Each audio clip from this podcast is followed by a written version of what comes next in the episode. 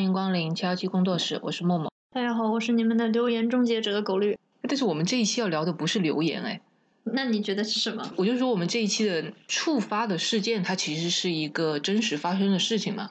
就是前段时间在广州，有人发现自己被那个针给扎了，然后就是其实我们不知道他到底有没有被针扎但，嗯，对他就是怀疑自己被携带了艾滋病毒的针给扎了嘛，然后就很恐慌，就是这个事情。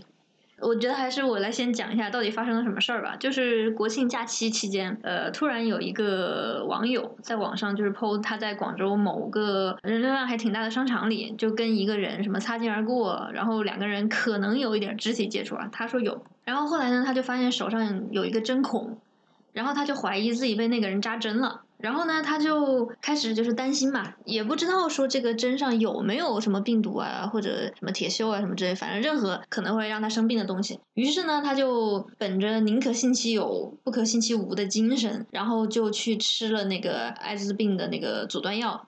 阻断药就是在你有这个暴露在艾滋病毒的比较大的风险下，然后在最好是七十二个小时，其实是越快越好啊，越快越好，你就可以去吃这个药，吃完之后它就可以阻止这个病毒在你身体内的一个传播。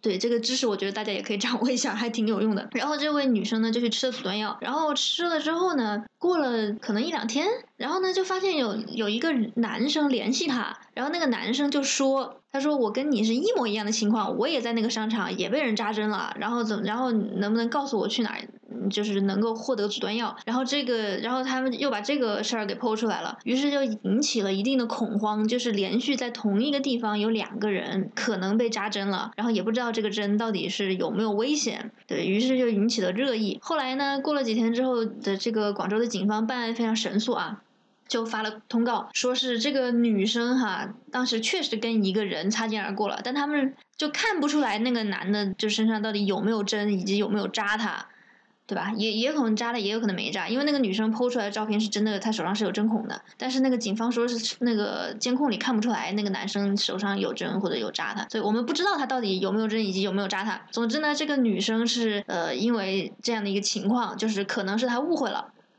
呃，然后呢，那个警方也去找这个男生做了相关的检查，发现这个男生呃 HIV 是阴性，也就是他他不携带艾滋病毒。你就是说他怀疑扎他的那个男生去找他做了检查，还是说后来联系那个女生的男生去做了检查？他怀疑扎他的那个人做了检查。嗯，对。然后所以这第一个女生的这个问题呢，就是虚惊一场嘛，是个误会。然后第二个说自己被扎了的男生呢，诶，那他就是他本人有问题。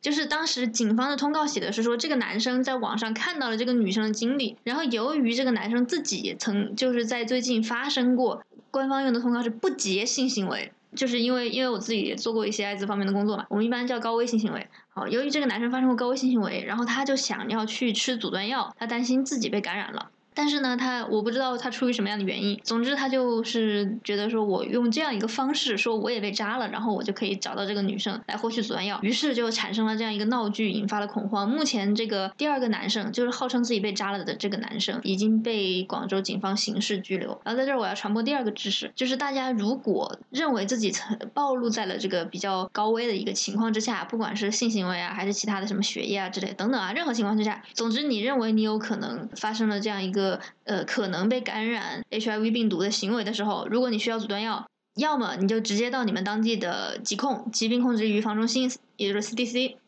然后跟他们讲你有这个风险，然后他们就会开药给你，然后或者是相关的这个定点的医院。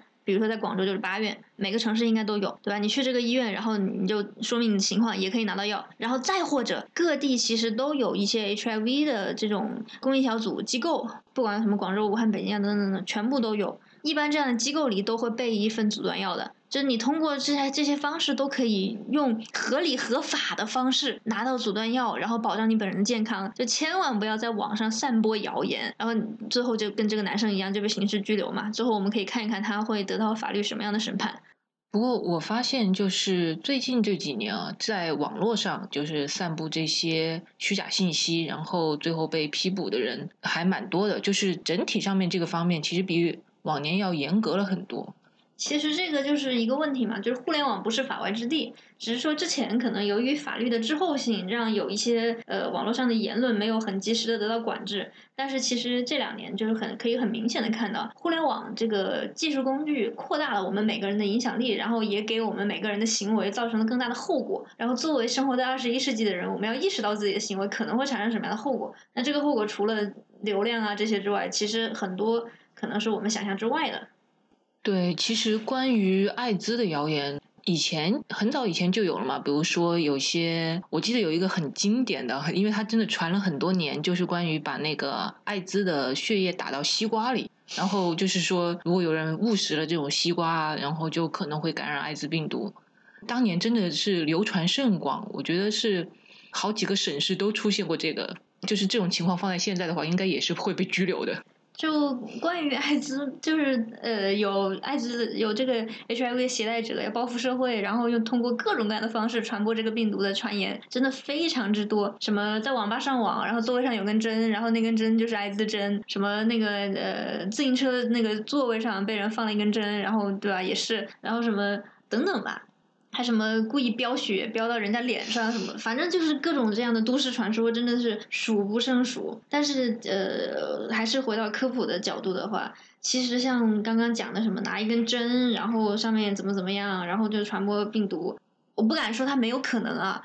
但是现在很明确的知道的是，中国的范围内还没有什么人是这样被扎针，然后就被感染了病毒的。因为它这个病毒的感染需要一定的体液的一个流动，就比如说血液或者其他什么体液，而且呢，这个病毒呢，它在空气中存活的概率又非常低。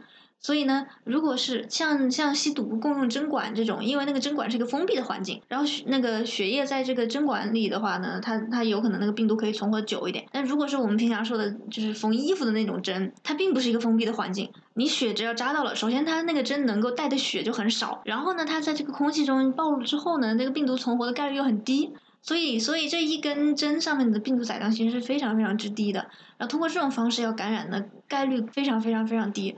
以至于我国目前还没有哪一个人是通过这种方式被感染的，所以像这样的都市传说，大家大可以放心哈，就是在这个携带者身上扎一针，然后他拿着这个针在路上晃，或者说把这个针放在什么公共的座位上，然后然后你被这个针扎了，然后感染的这个概率呢，真的很低。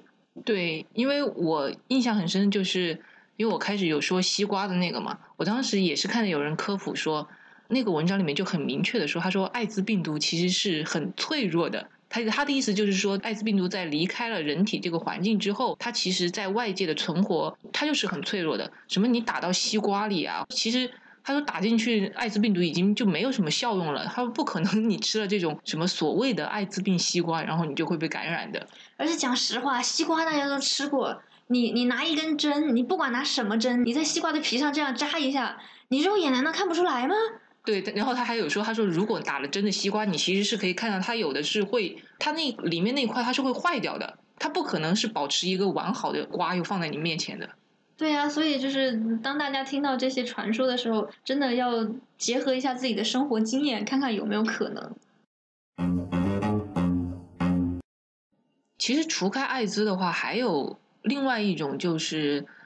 都市传 对都市传说，关于下药的都市传说，比如说那种呃，在路上你走路的时候，有人拿什么东西在你面前晃了一下，或者是拍了你一下，然后就给你下了药，你就会跟着他走啊之类的。就其实这个这个问题啊，最近一两年在网上也是吵得不可开交，就是什么一迷就晕的迷药到底存不存在？然后，但是我看到就其他人的争论都跑偏了，他们都开始就是讨论什么样。才叫一迷就晕，是一秒钟就晕就叫一迷就晕，还是十秒钟才能叫一迷就晕啊？那我我不想讨论这个问题，我们今天不讨论这个问题。这个也不是事情的重点吧？对，但是真的，网上的那些大 V 都在讨论这个问题。那我们今天不讨论这个问题，因为我觉得就是对这个比较脆弱的，不管是年轻的女性啊，还是什么其他的人来讲，呜五秒钟会晕和呜十秒钟会晕没有本质意义上区别，所以没什么好讨论的。我我今天想表达的是什么呢？首先，第一。这个地球范围内，麻药或者说麻醉剂这个东西，它绝对是存在的。这这肯这显然是共识嘛？不然你做手术的时候用的是什么呢？然后呢，第二就是关于这个药到底能不能把大家弄晕，肯定是能的嘛。一定是能让你失去意识的嘛？你可以问问你身边有做手术经验的朋友，他们可以告诉你那是一个什么样的体验。那第三个问题是什么呢？像那种拍你一下就把你麻翻了的这种麻药存不存在？不存在，因为因为目前的这些所谓的麻药，它呃都存在一个什么呢？就是吸入，要么就是那种雾状的那种状态，吸入要达到一定的浓度，要么就是喝下去的那种。那你喝下去也得喝到一定的浓度。然后才能够啪把你迷晕。你像你说我把你肩膀上拍了一下，这个状态中你能吸入多少呢？其实吸入不了多少。那我说拿一个东西在你鼻子面前晃了一下，那只是晃一下的情况下，它也吸入不了多少。比如说我把这个药倒在这个毛巾上，然后我拿着毛巾捂住你的口鼻，哎，对吧？那捂一下把你捂倒了，这有可能。但是如果你说就是随便这么晃一下，然后就倒了，这个其实不太可能。所以我觉得日常生活中呢，一方面我们要知道这种危险的物质它是存在的，但是另外一方面呢，我们也不要过于的恐慌。就其实正常的生活中，正常的肢体接触都不会有太大的问题。大家要注意的是什么呢？比如说你出去喝酒，那这个杯子不要离开你的视线。其实我有很长一段时间，我去外面喝酒，我都不会喝那种调好的鸡尾酒，我一定是喝一整瓶一整瓶的那种包装好的，而且就是你要当着我的面打开，不然我不喝。或者说，如果如果比如说我们现在要去什么去个洗手间或什么之类的，那回来之后那个东西我就不会再喝了，因为确确实实有很多人他就不怀好意的人吧，他就在这这种场合里面，然后就偷偷的往你的杯子里扔药，这种这种案例我是见过的。这像这种情况大家可以提防一下，哪怕是再熟的，你是你认为是什么同事朋友之类的，可能也要注意一下，除非你是真的你比较信任的人。其实还有一种嘛，就是你刚刚说的是酒嘛。其实我记得还有人就是会在烟里面卷一些那种药，对对对，这个其实也是存在的。是，所以就是陌生人递过来的烟千万不要抽，或者陌生人往你身上喷烟，你最好不要闻。这个这个浓度可能也不够啊。没有没有，这就是呃，就小心一点嘛。因为因为其实，在大马路上，如果一个人朝你喷烟，就哪怕他没有这方面企图，起码是不礼貌的嘛。你稍微躲一躲也没什么不好的。对，而且我觉得就是你刚刚说到恐慌嘛，我就想到之前手上有针孔的那个女生，就我觉得她真的非常的警觉。嗯，一般有这种意识的人可能不会有这么多吧？是因为其实就有几种可能嘛，有可能他真的是被什么人扎到了，然后也有可能就是说他在，比如说我先在一个什么地方被扎了，然后我不知道，嗯，然后后来我走着走着，哎，跟这个人擦肩而过。然后擦肩而过，我觉得我心里认为这个人有什么问题，然后我就开始检查自己手上有没有什么东西，哎，然后就发现了我前面被扎的那个针，然后就认为是这个人扎的，这也是有可能发生的嘛。不管怎么样啊，能够发现自己身上被扎了一针，都已经挺厉害的了。我经常就是身上什么紫了一块啊，然后想不起来在哪扎的。对我也会这样，就就每次说，哎，我今天怎么了？对，所以就是嗯，像像这样的女生，我我非常相信她应该人生会过得非常平安的，因为她好警觉啊。但是也会过得很紧张。啊，是，对，然后其实其实那个阻断药吃完之后对身体的影响是比较大的，所以就也是希望大家谨慎的吃。说的好像大家马上就要去吃一样，我错了。就是要保持一定的警觉度，但是也不用就是过于的焦虑这个相关的事情，就这样就感觉嗯，地球很危险。然后。我刚刚突然有想到另外一个就是谣言啊，就夏天大家都会去游泳嘛。之前就有看到有些文章，他就会说女生在游泳池也要保护好自己，因为就是那个游泳池的水可能不干净，就混入了什么不明的液体，可能会导致女生怀孕。请让我笑一会儿。你也你也听过这个就？对，我还听说过挤公交车会怀孕，但。严肃认真的讲啊，首先你在游泳的时候，我相信每个人就是嗯，每个人的这个性器官都是会被包裹的很好的。不然可能会 涉嫌这个违法犯罪，对，在公共场合暴露自己的对吧？不该暴露的地位这的部位，这件事情本身可能涉嫌就可能会被行行政拘留，对吧？有伤风化。对，如果比较严重，还有可能刑事拘留哈。首先，这个这个这个事情本身就是一个嗯，大家的该该被包住的地方应该都是被包住的。然后其次就是，也其实这个精子活性的问题也值得讨论。就本来当代男性的这个精子活性就不太行，然后何况 何况他还要在游泳池里漂浮，那个泳池里面一般是用氯气消毒的，所以它是一个弱酸性的环境，在这种环境下，对吧？还要保持活性，嗯，其实是很难的一件事儿。就算它保持了活性吧，在到到这儿我都已经不太相信了呢，对吧？太太坚强了。对，就算它保持了活性吧，那它还要精准的进入到他想要进入的地方。我的天呐，这也太难了！如果这个事情能够发生的话，我相信国内那些治疗不孕不育的医生都应该下岗了。大家就直接到那个 泳池里对，去开游泳池，开游泳馆。对，所以嗯，怀孕不是一件那么容易的事情。其实有一些像这种都市传说啊，就是由于不好意思造成的。嗯，比如说，可能像最前面的那个艾滋针的事儿，其实就有可能是，比如说有有人他感染了，然后他又不好意思说自己发生了什么事情，于是他就可能讲说啊，我在路上被人扎针了，然后其他人就信以为真，然后那个被拍了一下也是的。有这样的新闻，就不是我编的，是真实发生的。就是有有人他就是被骗钱了，可能电话诈骗啊，或者当面骗什么之类的。总之被骗钱了，骗了钱之后呢，就觉得哎呀，我被骗了钱，我好丢脸，然后就不好意思跟家人说。嗯，于是就跟家人说啊，有一个人拍了我一下，然后给我下药了，然后就他让我干嘛我就干嘛，我就把钱给他了。包括这个怀孕也对吧？也有可能就是嗯，然后就不知道怎么解释，然后就啊，我那个游泳的时候对吧？或者我挤公交车的时候啊，对吧？所以其实有一些可能就是嗯。刚刚那个广州那个事情里面的男性就是他自己发生了一些高危的性行为，但是他不知道出于什么原因，总之他就不说，然后宁愿说自己被扎针了，也不愿意就是去讲自己的这个性行为，然后最后就造成了这样一个谣言的泛滥。不过你刚刚说的那个骗钱的，我倒想到，就是有一些不是传说，它是真的，就是可能会产生诈骗的。就比如说，有时候大家可能会收到一些短信，或者是收到一些什么信息。特别是比较多的可能是什么呃，恭喜你中奖了，你得了得了几等奖，然后你点某个链接进去，然后你进去之后就看到一个页面说恭喜你中奖，然后你先打多少钱到什么什么地方，然后我们再把奖品给你，像这种，你讲了一个好古老的电话诈骗骗局啊！对，这这个就就是很经典的嘛。来，刚刚默默讲的那种，就是你中奖了，这种是大概十年之前比较流行的骗局。然后，然后那个时候最流行的电视节目是《非常六加一》，所以那个时候我印象很深刻。我还说什么那个什么你我们是《非常六加一》节目组，你中了一个什么鬼东西什么之类的。那个是十年前很流行的，但现在好像比较少见了。主要是因为我前段时间还收到了就是差不多的短信，你知道吗？哇，骗你的人好复古哦。可能要跟我年纪匹配吧？什么鬼？就是说正经的，就是其实像现在这种网络诈骗还是有的，当然有，而且非常的泛滥。我突然好想推荐 A P P，对，就经常有朋友跟我讲，就是自己接到了某些短信啊什么乱七八糟，比如说可能说什么他知他知道你的身份证号和你的名字，然后就说你在我们这里借了多少多少钱，你要还。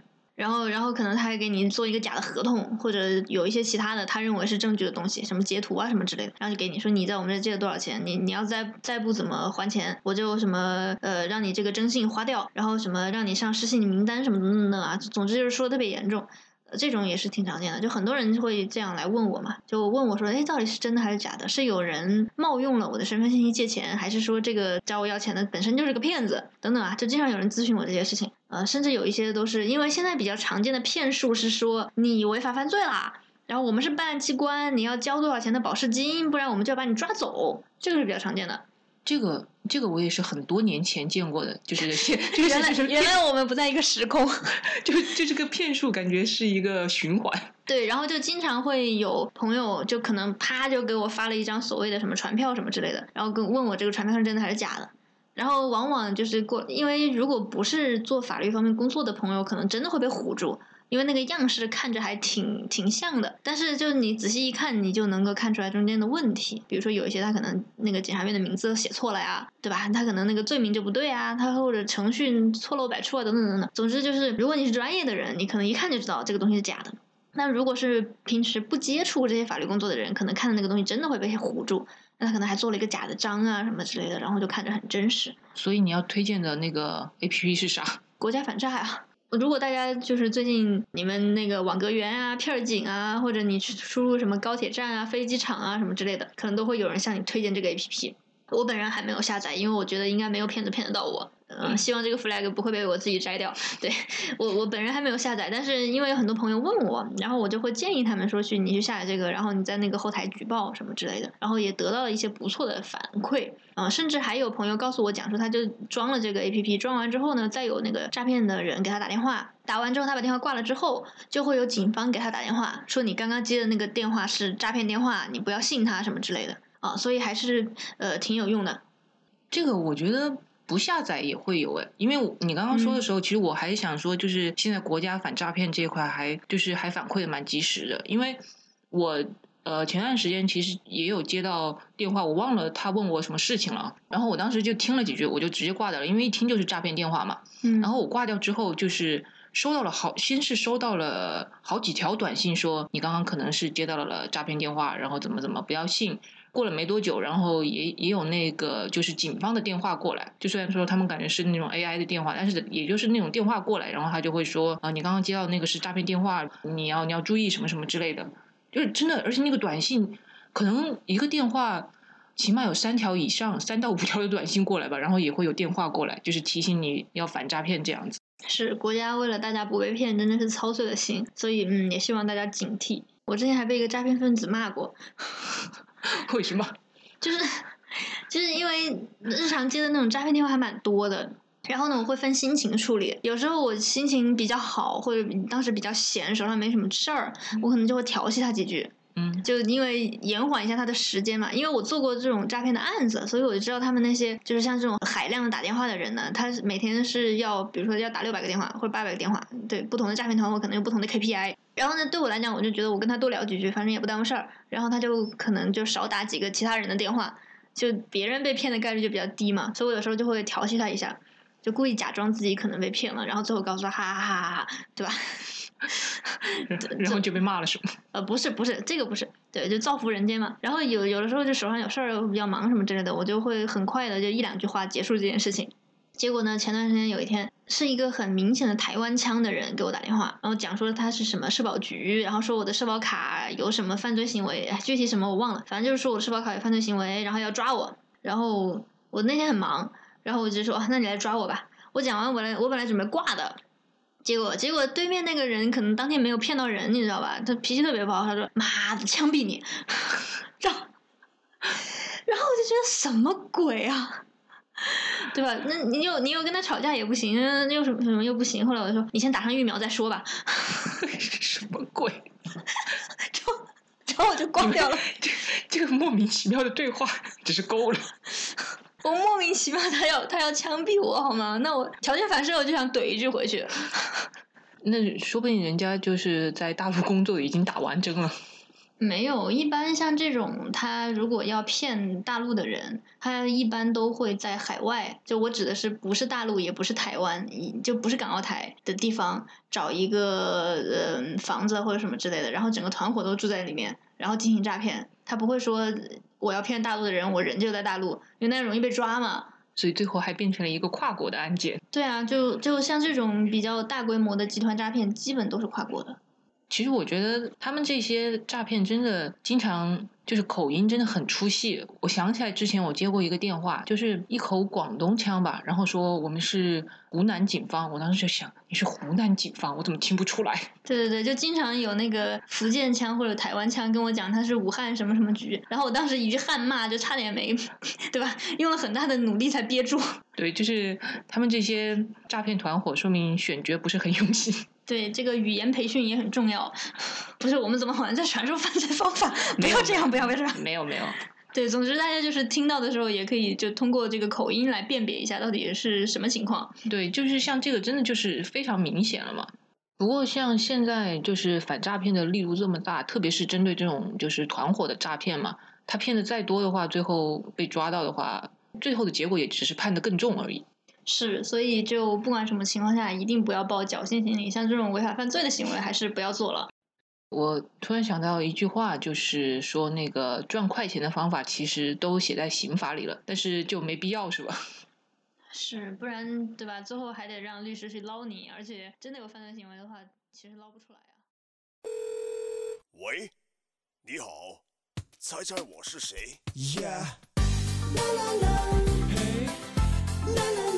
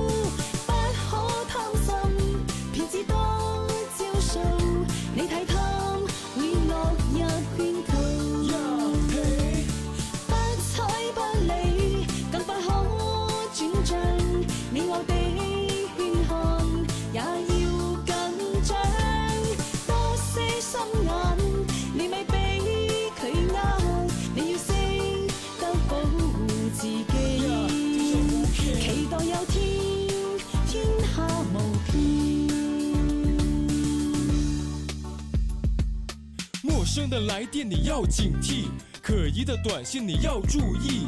暴力的理财，暴力的投资，全都是骗局，您不要搭理。升级网银的虚假信息，钓鱼的网站你不要点击。冒充某领导，冒充公检法，时刻要提防骗子套路你。不理不信，更不要转账，小心谨慎，要以防万一。陌生的电话非常不牢靠，猜猜我是谁？多数是假冒。老师和学生都要警惕，奖学金返现是忽悠你。安全的账户根本不安全，大额的汇款必须三思。不可轻信重重的短信，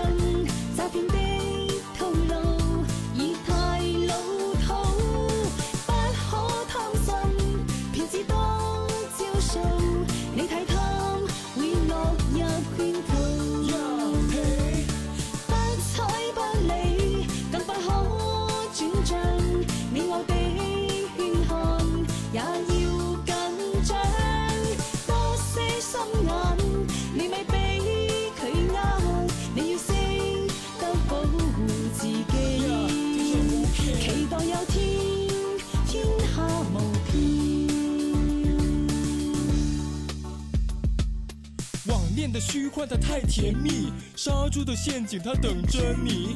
代理办理退税会有猫腻，骗取汇款是真正的目的。看病和消灾不能迷信，小心钱财被骗空欢喜。天下绝对不会掉下馅饼，守住每一分钱才最要紧。全国反诈专线九六幺幺零，这个电话你一定要听。视频裸聊必须时刻警惕，小心跳取你信息勒索你。私換外幣要当心留意，多数都是骗子在演戏。人民警察时刻提醒你，防骗的知识要牢记心底。不可轻信真正的短信，詐騙的